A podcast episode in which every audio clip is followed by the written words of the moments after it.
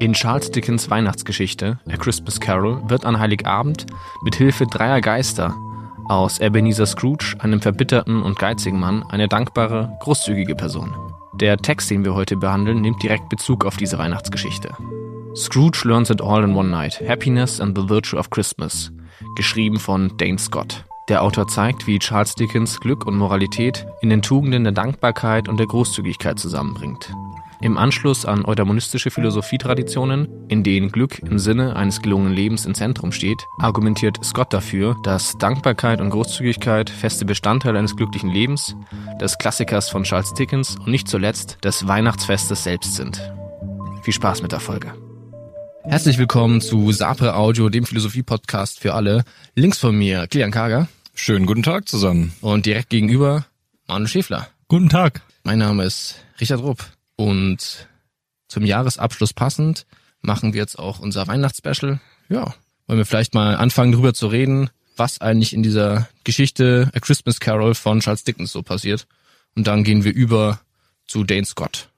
Dickens beschreibt in A Christmas Carol Ebenezer Scrooge einen ganz gierigen und unfreundlichen Mann, der seine Reichtümer anhäuft und in der Nacht vor Weihnachten suchen ihn dann drei Geister auf, der Geist der vergangenen Weihnacht, der Geist der gegenwärtigen Weihnacht und der Geist der zukünftigen Weihnacht und zeigen Scrooge anhand seines bisherigen Lebens auf und anhand seines jetzigen Lebens auf, äh, wie sein zukünftiges Leben aussehen wird. Und da das nicht besonders schön ist und kein besonders gelungenes Leben sein soll, ändert Scrooge dann aufgrund dieses Eingreifens der Geister in einer Nacht sein komplettes Leben ja. und wird ein großzügiger und, und dankbarer Mann. Wie ist er denn so im Aktuellen drauf?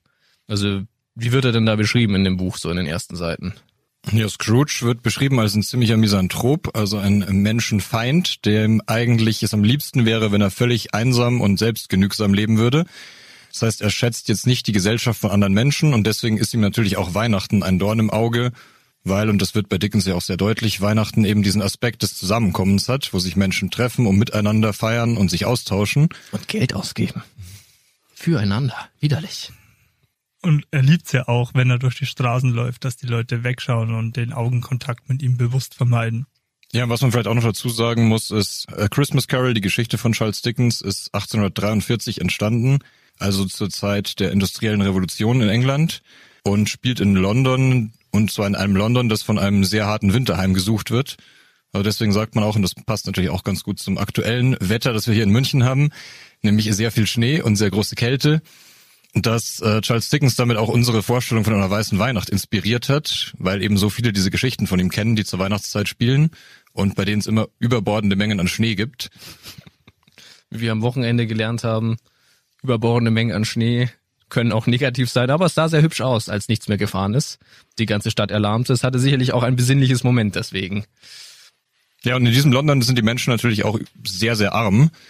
Und ja, auch davon handelt die Geschichte, dass Scrooge ähm, auch mit diesem Elend und der Armut der Menschen auch nichts anfangen kann und sagt, es wäre ihm eigentlich lieber oder es wäre besser für die Gesellschaft, wenn die Armen einfach sterben würden, um die Überbevölkerung zu reduzieren. Und er hält auch nichts davon, irgendwie was von seinem angehäuften Reichtum abzugeben oder irgendwie Gutes damit zu tun. Also es ist nicht nur so, dass er nicht empathisch ist, sondern er ist sogar der Meinung, dass es eigentlich keine wertvollen Lebewesen sind sozusagen, dass ihn und diese Wesen, ja, er ist ja reich, als erfolgreiche Geschäftsführer, dass die irgendwie sogar was zu trennen scheint, nämlich das Geld und dass sie dementsprechend auch eigentlich nicht wertvoll sind, sondern für sie und für alle anderen wäre es einfach besser, wenn sie verschwinden würden.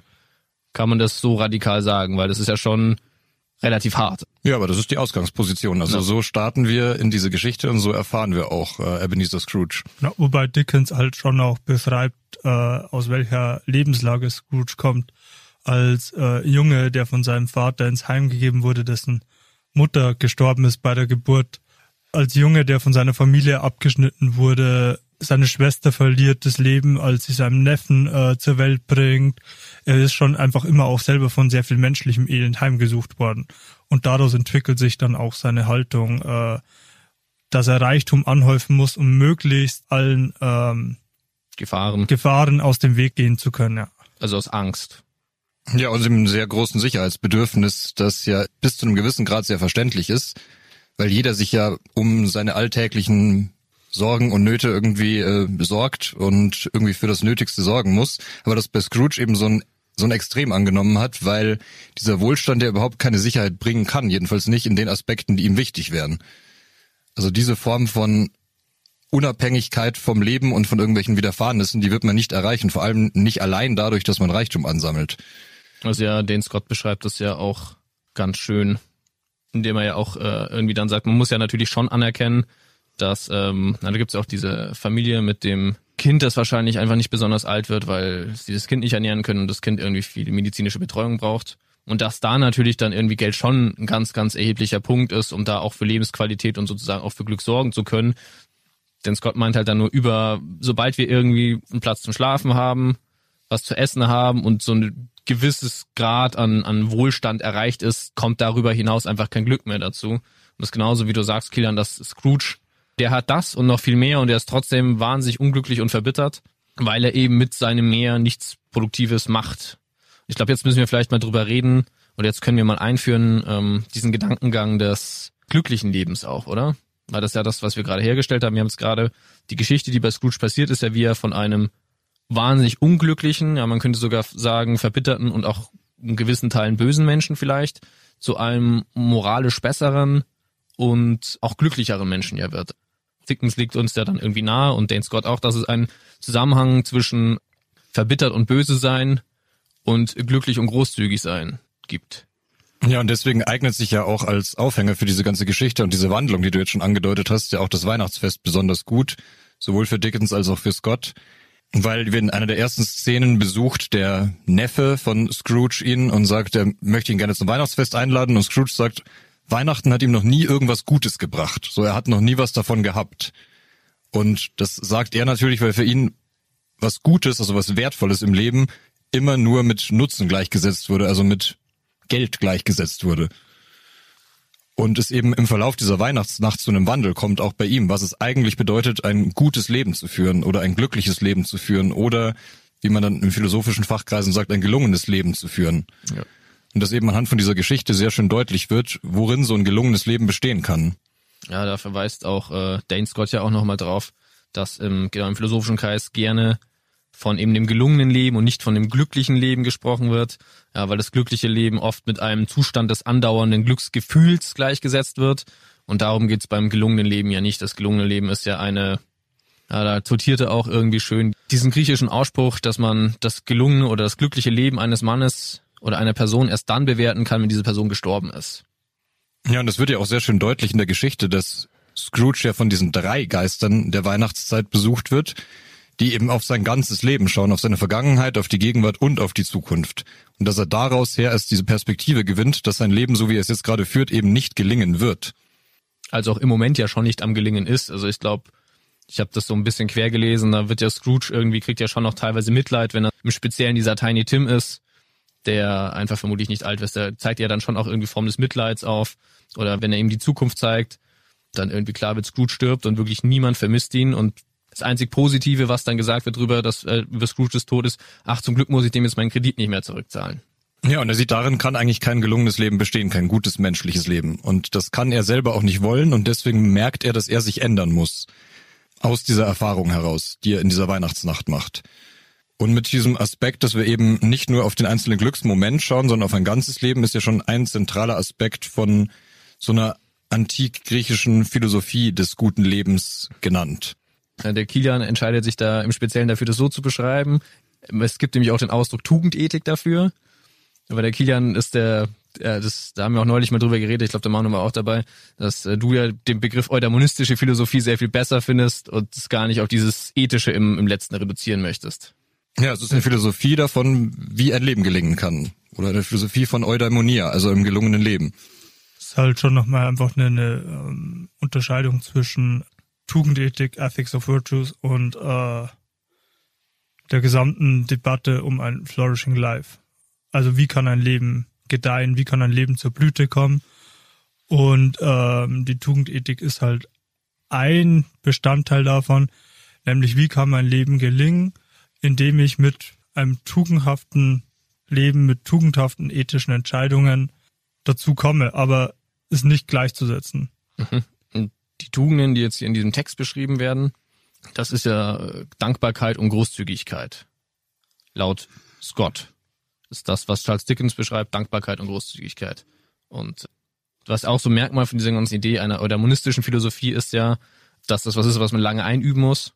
Und deswegen muss auch Charles Dickens ein Wunder heraufbeschwören, nämlich drei Geister, die das alles über Nacht möglich machen. Ich glaube, die Idee von, von diesen eudamonistischen Theorien ist ja wirklich, dass das was ist, was eigentlich in der Kindheit beginnt und dann eben auch erst am Ende des Lebens, wie dieser griechische Ausspruch irgendwie darauf hinweist, auch dann erst irgendwie bewertet ist und abgeschlossen ist. Ja, so ist natürlich schon zu sagen, dass es mit sehr eng mit Tugenden verbunden ist, ein gelungenes Leben erreichen zu können. Also es geht nicht darum, dass mir einfach viele gute Dinge im Leben passieren müssen, damit ich am Ende, wenn ich auf mein Leben zurückschaue, sagen kann, ah ja, ich habe ja ein gelungenes Leben gehabt, weil mir sind ja so viele schöne Sachen passiert. Und es ist irgendwie eine runde Geschichte am Ende draus geworden. Und da schaut man irgendwie gerne zu, drauf zurück, sondern es eben, wie du schon angedeutet hast, ja sehr darum geht, dass ich einen gewissen Charakter entwickeln soll im Verlauf meines Lebens und der ermöglicht mir dann auch ein gelungenes Leben zu führen. Aber dieses Moment einer radikalen Erweckung gibt's dann ja eigentlich gar nicht, oder? Dass man sagt, okay, hier gab es jetzt einen radikalen Umsprung, wie beim Scrooge. Hier bin ich vom Nicht-Tugendhaften zum Tugendhaften geworden. Das gibt's doch in diesen eudamonistischen Theorien, so wie ich es verstehe, nicht. Also ich denke, dass es sicherlich solche fundamentalen Erlebnisse geben kann, die in der Person das auslösen, dass sie ihr ganzes Leben überdenkt und die ganze Einstellung zum Leben überdenkt. Aber die Regel ist das, was du schon angesprochen hast, dass wir von Kindheit an immer wieder in Situationen geraten und so im Wiederholen und auch unter Anleitung dann eine angemessene Reaktion entwickeln auf das, was uns widerfährt. Also ich glaube, die griechischen Philosophen wären so radikal gewesen und hätten gesagt, nee, über Nacht kann das nicht passieren. So ein Erweckungserlebnis es braucht einfach Zeit. Also selbst wenn es einen, einen äh, Wendepunkt in meinem Leben gibt, dann braucht es einfach Zeit und, und äh, Übung, um dahin zu kommen.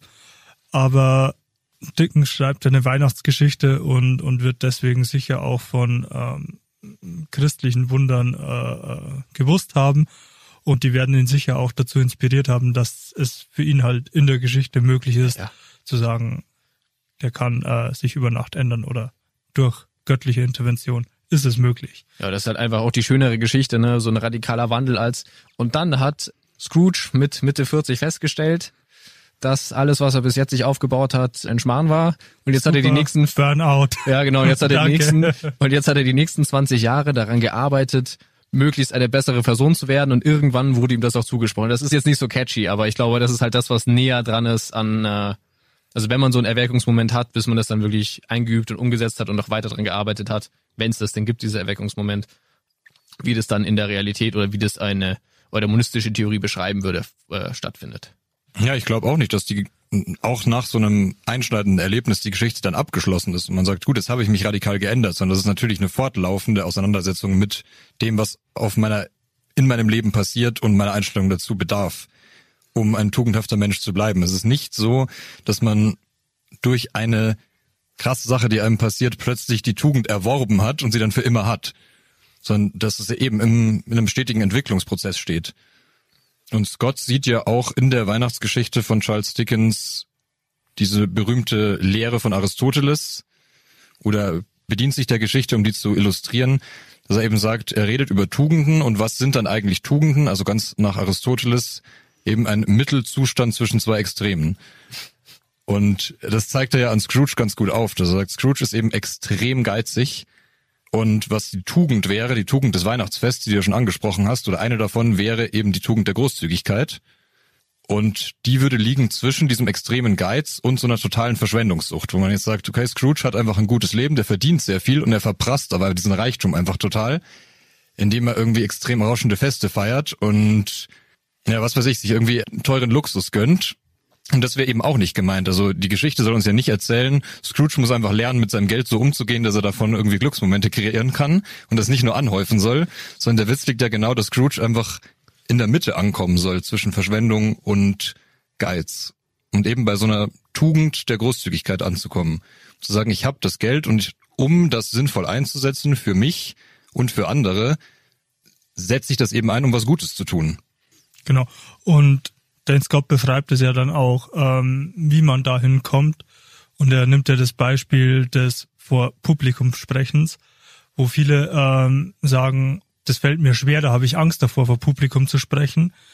Und das geht auch eben nicht dadurch, dass man blind auf ein Publikum zuläuft und einfach anfängt zu sprechen, noch einfach nie vor Publikum spricht, sondern dass man eben Schritt für Schritt in sicheren Situationen, in gesicherten, äh, geschützten Räumen langsam anfängt, vor Publikum zu sprechen, das immer wieder einübt und nur eben durch diese Übung kann man dann zu einem tugendhaften Leben kommen. Ja, und genau so eine Gelegenheit, wo man üben kann, sehen ja die Autoren in dem Weihnachtsfest genau. oder in genau. der Tradition, wie wir Weihnachten feiern. Also sagen, das ist für viele von Kindheit an einfach eine sehr starke Erinnerung und eine große Situation. Das ist ein wichtiges Fest in unserer Gesellschaft und das bietet uns eben jedes Mal wieder die Möglichkeit, gewisse Tugenden einzuüben. Und das kann man natürlich auch irgendwie kritisieren. Es ging ja nicht darum, dass man nur einmal im Jahr großzügig ist oder einmal im Jahr dankbar ist, aber dass es eben eine Möglichkeit ist, da, wo einem das schon mal so gespiegelt wird, wo da Wert drauf gelegt wird, dass man da sich anschließen kann und so ein bisschen angeleitet diese Tugend entwickeln kann, die man dann natürlich das ganze Jahr über an den Tag legen sollte. Ja, aber dies kommt halt auch regelmäßig vor sozusagen. Ne? Es gibt sicherlich regelmäßige Alltagssituationen, aber man hat da immer einen sicheren Raum, wo diese Tugenden ja auch explizit äh, zelebriert werden. Also manche werden vielleicht dem Bedürftigen, der vor der Haustür sitzt mit einem Pappbecher, an Weihnachten eher mal ein Geldstück hineinschmeißen als sonst im Jahr. Aber das ist eben die Initialzündung dafür, das immer weiter zu üben, dass man an die Bedürftigen, an die weniger Bemittelten eben immer denken kann. Aber Weihnachten erinnert uns eben daran. Dann kann man neu anfangen, diese Tugend zu entwickeln. Und eine weitere zentrale Tugend wäre die Tugend der Dankbarkeit, die vielleicht sogar ein bisschen komplizierter zu verstehen ist weil man sich ja erstmal fragen müsste, dankbar für was und dankbar wem gegenüber. Dankbar können wir ja eigentlich auch nur sein, wenn wir auf ein ganzes Leben zurückschauen oder auf Lebensabschnitte zurückschauen und es nicht nur in ganz klaren Situationen, weil da würde man davon sprechen, dass das absolut erwartbar ist oder dass das eigentlich eine Pflicht ist fast, wenn mir jemand was Gutes tut, unmittelbar, dass ich dann irgendwie danke. Und da würde man sagen, das ist eben eine moralische Pflicht, die erfordert von mir die Handlung, dass ich Danke sage. Während jetzt dieses, diese Tugend der Dankbarkeit, die hier gemeint ist, ein bisschen abstrakter zu verstehen ist. Und man sagt, ich bin dankbar dafür, dass ich am Leben bin, dass ich dieses Geschenk des Lebens habe, wie auch immer man das fassen will. Ich bin dankbar dafür, dass ich die Menschen um mich herum habe, die ich gerne um mich herum habe. Also es geht weniger um die Einzelsituation, sondern mehr um so einen größeren Zusammenhang. Ich glaube, da passt auch dieses Zitat auch ganz schön dazu. Das hat jetzt Dane Scott selber zitiert. Ich muss nur kurz gucken, von wem. Von einem Philosophen, das macht er nämlich ja, gerne in diesem Text. Ja, von einem Philosophen, also wir nehmen dieses, dieses Zitat von einem Philosophen. Life is not a debt. Life is a state of grace, and being is a state of grace, wherein lies gratitude's highest lesson.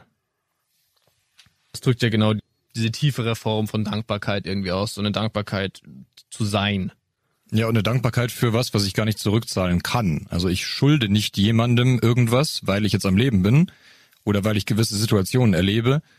Das wäre ein Konzept, das überhaupt keinen Sinn macht und das auch nur wieder auf so einer Ebene von Gutes ist mit Geld aufzuwiegen oder mit Nutzen aufzuwiegen zu verstehen wäre, sondern ich bin dankbar für etwas. Und das ist ja auch das, was Scrooge passiert in der Geschichte, dass er eben nicht dankbar dafür ist, dass er sagt, ich hatte jetzt irgendwie eine Nacht voller Erfahrungen, es sind irgendwie wilde Dinge passiert und jetzt wurde ich wundersam geheilt und wie kann ich das nur irgendwie wieder gut machen? Sondern er sagt, er entwickelt eigentlich eine ganz neue Einstellung auf sein gesamtes Leben, indem ihm eben in dieser Nacht seine Vergangenheit und seine Gegenwart gezeigt wurde und auch die Zukunft. Und er entwickelt ja nicht nur eine positive Einstellung auf die Zukunft, sagt, ich möchte mich jetzt komplett ändern, sondern er versteht irgendwie Dinge. Er ist auch in gewisser Weise dankbar für Erfahrungen, die er davor gemacht hat in seinem Leben, die er aber jetzt anders einordnen kann. Und das verschafft ihm dann die Möglichkeit, dass er auch positiv auf die Zukunft schauen kann. Klar geht da auch daraus hervor, dass er sich ändern muss und das versteht er auch. Aber er will sich ja nicht nur ändern, weil ihm sonst dieses Schicksal beschert wird, dass ja. er einsam und vergessen stirbt, sondern er will sich ja auch ändern, weil er verstanden hat, was in seinem Leben bisher passiert ist. Genau, ich glaube, das ist ein ganz wichtiger Punkt, weil der wird ja charakterisiert als ein Mann, der von Angst getrieben ist. Also alles, warum er so geizig ist, warum er so unfreundlich ist, das macht er alles aus Angst. Im Prinzip aus Angst vor Verlust und vielleicht natürlich auch aus mangelnden positiven Erfahrungen, die er hatte, aber so diese Angst ist ja sein zentrales Thema und er ist dann auch eben von dieser Angst befreit und eben kann auch dieses Moment der Dankbarkeit dann annehmen. Oder ist er wegen dieser Form von Dankbarkeit dann von der Angst befreit? Ich würde sagen, das hilft ihm dabei, umzugehen mit dieser Verlustangst, die er hat. Weil er sieht ja auch in gewissen Stationen in seinem vorherigen Leben, Wie zum Beispiel, dass er bei seinem äh, Meister, bei dem er gelernt hat, dass der zum Beispiel immer große Feste gemacht hat für seine Angestellten. Nicht nur für sich alleine, um sich's gut gehen zu lassen, sondern eben für so einen Sense of Community mit seinen Mitarbeitern. Dass er eben merkt, so, ja, das eigentlich habe ich das ja auch mal irgendwie wertschätzen können und warum tue ich sowas nicht? So, und ich bin eigentlich dankbar dafür, dass mir mal gezeigt wurde, wie das ist. Ich habe das aber vergessen oder ich konnte das nicht richtig einordnen wegen der ganzen Schwierigkeiten und Hardships in meinem Leben. Also ich glaube auch, dass das der zentrale Punkt ist, dass halt Gratitude, also Dankbarkeit als Haltung, einen dazu bewegt, dankbar zu sein. äh, einen, einen dazu bewegt, ähm, seine Ängste, seine Sorgen, denen zu begegnen und denen in gewisser Weise gegenüberstehen zu können und sich nicht von denen treiben zu lassen, wohingegen Thankfulness eher so eine kurzfristige äh, Dankbarkeit ist und da unterscheidet das mhm. Englische ja sehr schön und, und Dan Scott auch, aber im, im Deutschen wird halt beides als Dankbarkeit übersetzt. Ja, weil der Deutsche nämlich einfach sehr viel grundsätzlich tiefgründiger dankbarer ist, als der Engländer jemand sein könnte, deswegen braucht der Engländer zwei Wörter dafür. Genau. Nein. Ja, aber um, es ähm, zeigt ja nochmal sehr schön, dass es eben für ein gelungenes Leben wichtig ist, eine gewisse Tugenden entwickelt zu haben, wie zum Beispiel eben Dankbarkeit, die einem die Möglichkeit gibt, auch mit Situationen, die jetzt nicht immer perfekt gelaufen sind, umzugehen und eine richtige Einstellung zu entwickeln, neben vielen anderen Tugenden auch. Aber dass man eben ja sonst, wenn man so eine Einstellung von Thankfulness hätte, wie du es jetzt äh, gesagt hast, dann könnte man ja sagen, okay, aber mir ist ja gar nichts Gutes passiert, für das ich dankbar sein soll. So, wofür soll ich da jetzt jemandem danken? Oder für was soll ich jetzt dankbar sein am Ende? Das so eine ist Schmerz. Generelle Einstellung zum Leben, die aus so einer ja, positiven Grundhaltung kommt, natürlich einem auch die Möglichkeit gibt, dann Dinge einzuordnen, die nicht perfekt gelaufen sind finde, das ist auch ein schönes Schlusswort, könnte man schon sagen. Jetzt würde ich aber doch noch eine kurze Frage in den Raum stellen, nämlich was können wir jetzt eigentlich für unser Weihnachten oder für unsere Zeit zwischen den Jahren mitnehmen? Also diese Idee der, der Dankbarkeit und Großzügigkeit, ist das so ein allgemeines Ding? Also finden wir das auch so in der Gesellschaft? Müssen wir das vielleicht nochmal kurz kritisch hinterfragen oder gibt es da auch Gefahren dafür? Es ist auf jeden Fall ein Teil von Weihnachten, oder Weihnachten transportiert diese beiden Inhalte auch. Und ich denke, dass sie auch weiterhin transportiert werden, aber natürlich laufen wir Gefahr, dass wir Weihnachten immer weiter zu einem Konsumfest verkommen lassen und eben nicht großzügig und dankbar sind, sondern uns selber dadurch definieren, was wir uns Tolles schenken können oder was wir uns an Weihnachten leisten können. Und darin liegt meines Erachtens und ich glaube auch Scott Erachtens noch eine große Gefahr, ähm, wie Weihnachten diesen Sense of Gratitude mhm. äh, verlieren kann. Und halt so ein, ein Fest der Thankfulness verkommt, dem es halt ja. immer nur um den kurzfristigen, ach ja toll, dieses Jahr habe ich wieder so und so viel Geld gemacht und jetzt gebe ich halt so und so viel Geld für mich und meine Freunde aus. Ja, und das finde ich eigentlich ganz schön in dem Text, dass er eben es nicht bei so einer relativ platten Konsumkritik irgendwie belässt und sagt, ja, wir müssen aufpassen, dass Weihnachten nicht so ein Konsumfest ist, aber eigentlich die wenigsten Leute wissen, wie sollte man dem eigentlich begegnen? Sondern dass er sagte, er führt das darauf zurück, dass wir uns eben nicht mehr so stark damit identifizieren, was für eine Einstellung wir zum Leben haben, wie wir unseren Charakter entwickeln, also welche Tugenden wir haben, um es eben mit dem antiken Wort zu sagen, sondern dass wir uns halt viel mehr mit Produkten identifizieren und mit Konsumgütern und wie wir die austauschen und nicht, wie wir sagen, wie wir zusammenleben und uns weiterentwickeln, menschlich, charakterlich. Und ich finde, das ist eine ganz gute, es bringt das irgendwie auf den Punkt für mich, was ein Problem an einem konsumorientierten Weihnachten sein kann, aber auch was diese Konsumorientierung mit Menschen macht. Ist das jetzt das Schlusswort des Schlussworts gewesen? Und ähm, ich will mich auch nochmal bedanken. Das war jetzt unsere letzte Folge für dieses Jahr, die wir jetzt auch aufgenommen haben. Ähm, nochmal vielen Dank an allen, die dieses Mal zugehört haben und alle, die das ganze Jahr schon zugehört haben und auch das Jahr davor schon. Uns macht das Projekt weiterhin viel Spaß und wir wünschen allen Hörerinnen und Hörern eine tolle Zeit zwischen den Jahren frohes Weihnachten. Wenn ihr andere Feste feiert, wünsche ich euch dabei genauso viel Freude und ähm, kommt gut ins nächste Jahr. Man hört sich dann im Januar 2024 wieder. Tschüss.